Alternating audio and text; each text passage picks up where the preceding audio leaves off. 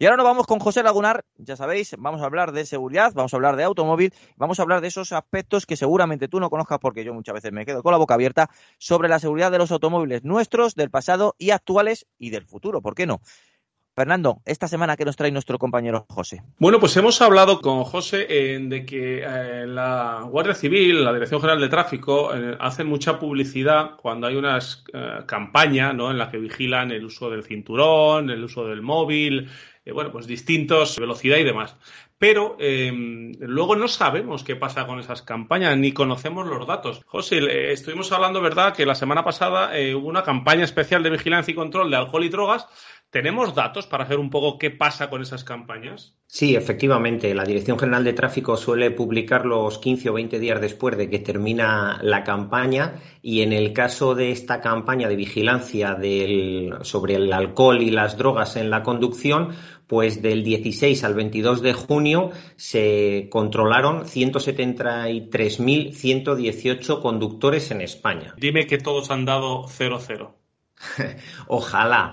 Ojalá todos hubieran dado 0-0. La verdad es que han sancionado a 3.155 conductores por consumo de alcohol y o drogas. Es decir, que en esos días que ha durado la campaña han denunciado a 450 conductores cada día. Y de estos, aproximadamente el 88% se han detectado en esos controles rutinarios. Claro, hay que pensar que la circulación no se detiene porque la DGT va a hacer una campaña. ¿Dónde se han detectado el otro 12% restante? Pues en accidentes de tráfico en los que, por desgracia, además de sufrir ese accidente de tráfico, ha habido alguna persona que había que tenía un consumo excesivo de alcohol o de drogas. impresionante esos datos, ¿no? Hace un par de días también conocíamos una persona con, con positivo en alcohol arrollaba a una niña de cinco añitos, creo que era en Almería, eh, me he encontrado con la noticia en redes y, jolly, se te, parte el alma solo de, pensar eso. Oye, ¿y sabemos la tasa que han tenido, que es una tasa muy alta? A ver, hay, hay de todo, evidentemente. En el caso del alcohol, de los 1.603 conductores sancionados, 235 eh, lo han hecho con falta muy grave, han abierto diligencias y han sido puestos a disposición judicial porque la tasa era superior a 0,6 miligramos en litro de aire expirado. O bien por eso, o bien porque se han negado a realizar las pruebas de alcoholemia. Y si pensamos en la parte de las drogas, se han sancionado a 1.552 conductores, ojo, prácticamente en la misma cifra que, por exceso de alcohol.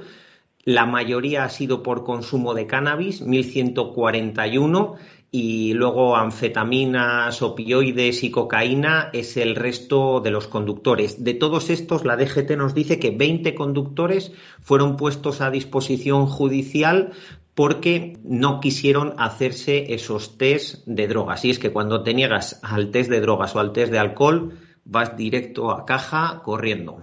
Efectivamente, ¿y no sería mejor que el 0-0 fuera el límite y listo? Pues sí, lo ideal sería, al menos mi opinión es que fuera 0-0, porque hay un dato que yo no he visto que los medios de comunicación le haya dado mucho énfasis y para mí el más importante de todos, y es que de los 170 y pico mil conductores que han pasado por este control, 4.300 tenían una tasa de alcohol superior a 0,15 e inferior al límite, con lo cual no había que sancionarles. Pero ojo, 4.300 conductores que, bueno, a lo mejor habían bebido de forma un poco moderada, pero que algo habían bebido. Efectivamente, se sigue bebiendo, como bien dices tú, eh, con moderación mucha gente, pero se sigue bebiendo. No, no se ha conseguido que se separe por completo eh, alcohol y conducción. Eh, no se tiene asimilado ese 0-0 a la hora de coger el volante. Mm. No, no se tiene asimilado y es que culturalmente se tiene perfectamente aceptado que, bueno, hombre, una cervecita, una copita de vino y cuando eso se transforma en cinco cervecitas o cinco copitas de vino, pues o se transforma en no, es que yo metabolizo muy bien el alcohol. Sí, sí, sí, cada uno metaboliza de una manera, pero, pero nuestras capacidades psicofísicas se ven reducidas mucho por la ingesta de alcohol. En unas personas se afecta más, en otras menos, pero lo que no afecta es 0-0. Efectivamente, en, nuestro canal de podcast, en autofm.es, podéis encontrarlo. Tenemos algún eh, podcast con, eh, la Asociación Española de Guardias Civiles y, nos han llegado a decir, José, tú has estado presente en alguna de esas grabaciones, eh, que no tienen ni siquiera los medios suficientes para hacer el control o al menos todos los controles que les gustaría y sobre todo en el tema de drogas, ¿no? Que lleva más una, tecnología diferente para detectarlo. A ver, es que realmente si dotáramos a los agentes de todos los medios que necesitan, pues esto sería, bueno, pues muy diferente. Tendríamos una fotografía muy diferente. Algo muy importante, más allá de estas campañas, es que los agentes pudieran hacer todos los test de drogas en el uso ordinario de sus funciones, todos los test de drogas y todos los test de alcohol que creyeran convenientes. Nos han trasladado muchas veces que no tienen ni siquiera botas adecuadas, no tienen equipación básica los motoristas, a veces tienen los cascos un montón de años y, en esto también fallan. Y una cosa importante, ¿por qué no se hace una campaña de vigilancia del alcohol y de las drogas durante tres meses? ¿Por qué una semana? Es que parece más una muestra estadística que realmente una campaña para, primero, ver qué es lo que está pasando y segundo, hacer que la población, ese pequeño grupo de la población que sigue bebiendo, pues dar caña de verdad y atajar el problema en serio. Y es eso, si no se hace una campaña de larga duración, de tres, cuatro, cinco meses, de verdad no vamos a conseguir poner freno a ese tema. Y para, y para nuestros oyentes más despistados de manera gráfica y rápida, ¿qué límites son los que hay ahora mismo para el alcohol? 0,25 miligramos en aire expirado o 0,5 gramos por litro de alcohol en sangre para los conductores normales. Si estamos hablando de conductores profesionales o conductores nobles, el primer año del permiso de conducir, tenemos 0,3 gramos por litro de alcohol en sangre. ¿Y es obligatorio? ¿Nos tenemos que dejar hacer esa prueba o podemos negarnos? No, no, si por poder puedes hacer lo que quieras. Lo que pasa es que automáticamente te llega una multa de hasta mil euros y la retirada de seis puntos del carnet de conducir.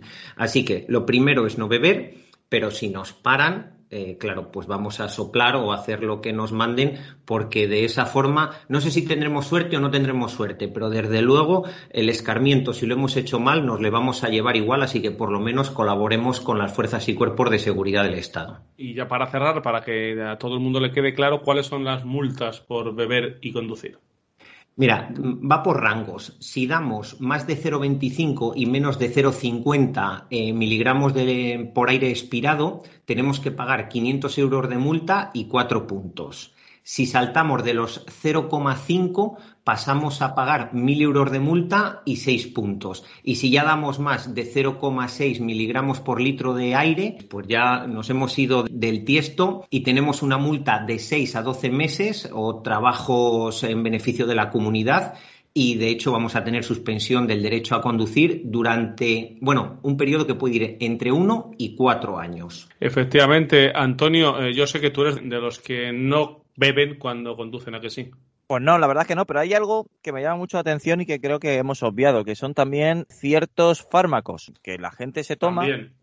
Tienes toda, la, toda la razón. De hecho, yo creo que en algún podcast anterior, a lo mejor hace un año o así, tocamos ese tema porque fue precisamente la Asociación de Farmacéuticos de Albacete o algo así mm. el que lanzó una nota de prensa por el, aumento de este tipo de fármacos que pueden afectar a, nuestra capacidad de atención y nuestra capacidad de reacción en la conducción. De hecho.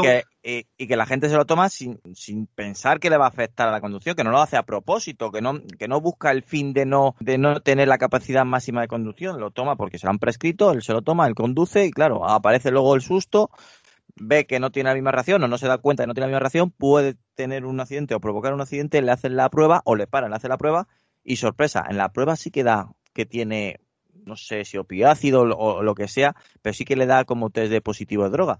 Y claro, tiene un dolor de cabeza muy duro, ¿eh? Sí, sí, no. Y es que para evitar eso, precisamente lo que tenemos que hacer es cada vez que vamos a tomar un medicamento, ver si en el prospecto hay un, triangulito eh, con el vértice en rojo y con un coche dibujado.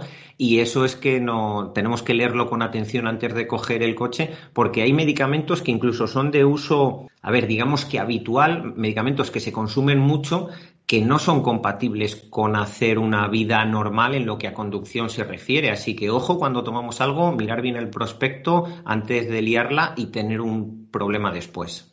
Pues estar muy atentos, eh, seguir los pasos que nos ha indicado José, o hablar con el médico, o hablar con el farmacéutico. Hay gente que yo puedo entender que hay gente que a lo mejor se pierde un poco con los nombres eh, o, con las palabras técnicas, que muchas veces coges el prospecto y ahí te pierdes. Pues normalmente ahora, ahora viene también con, simbología y te pone prohibido en triangulito el coche. Eso significa que, no, que no es muy compatible con conducir, ¿vale? Tenerlo en cuenta. Pero es un gran desconocimiento creo que se están equivocando, sobre todo el, cuando te indican eh, tómate X elemento, eh, que no digan cuidado, no puedes conducir y sobre todo debería haber, yo creo que debería venir bien grande en la caja que este eh, medicamento no es compatible con la conducción.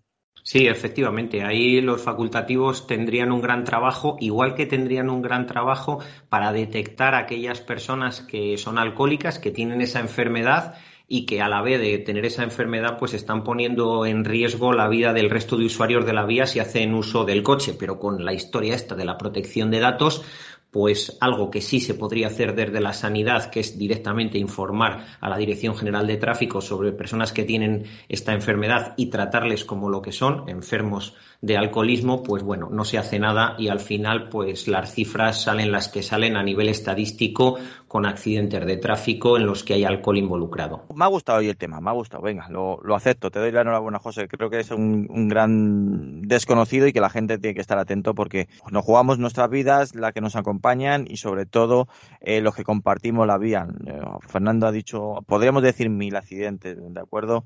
A mí me llama mucha atención esta semana de que justamente fue la gestora de la pandemia en Navarra, que iba de vacaciones a Almería y que ha fallecido ella y su marido y dejan dos niños porque a un camionero, un insensato, en ese momento pues eh, tenía una tasa, no sé si de alcohol o de droga, mucho más alta de la de la que establecemos como, como permitida y se han llevado a dos vidas y a dos padres por delante. Efectivamente, una locura, una auténtica barbaridad y más en un profesional de la carretera y con un vehículo de tantísimas mm. toneladas que es absolutamente una eh, inconsciencia brutal. Pues sí, la verdad que sí. Onda Cero, Madrid Sur.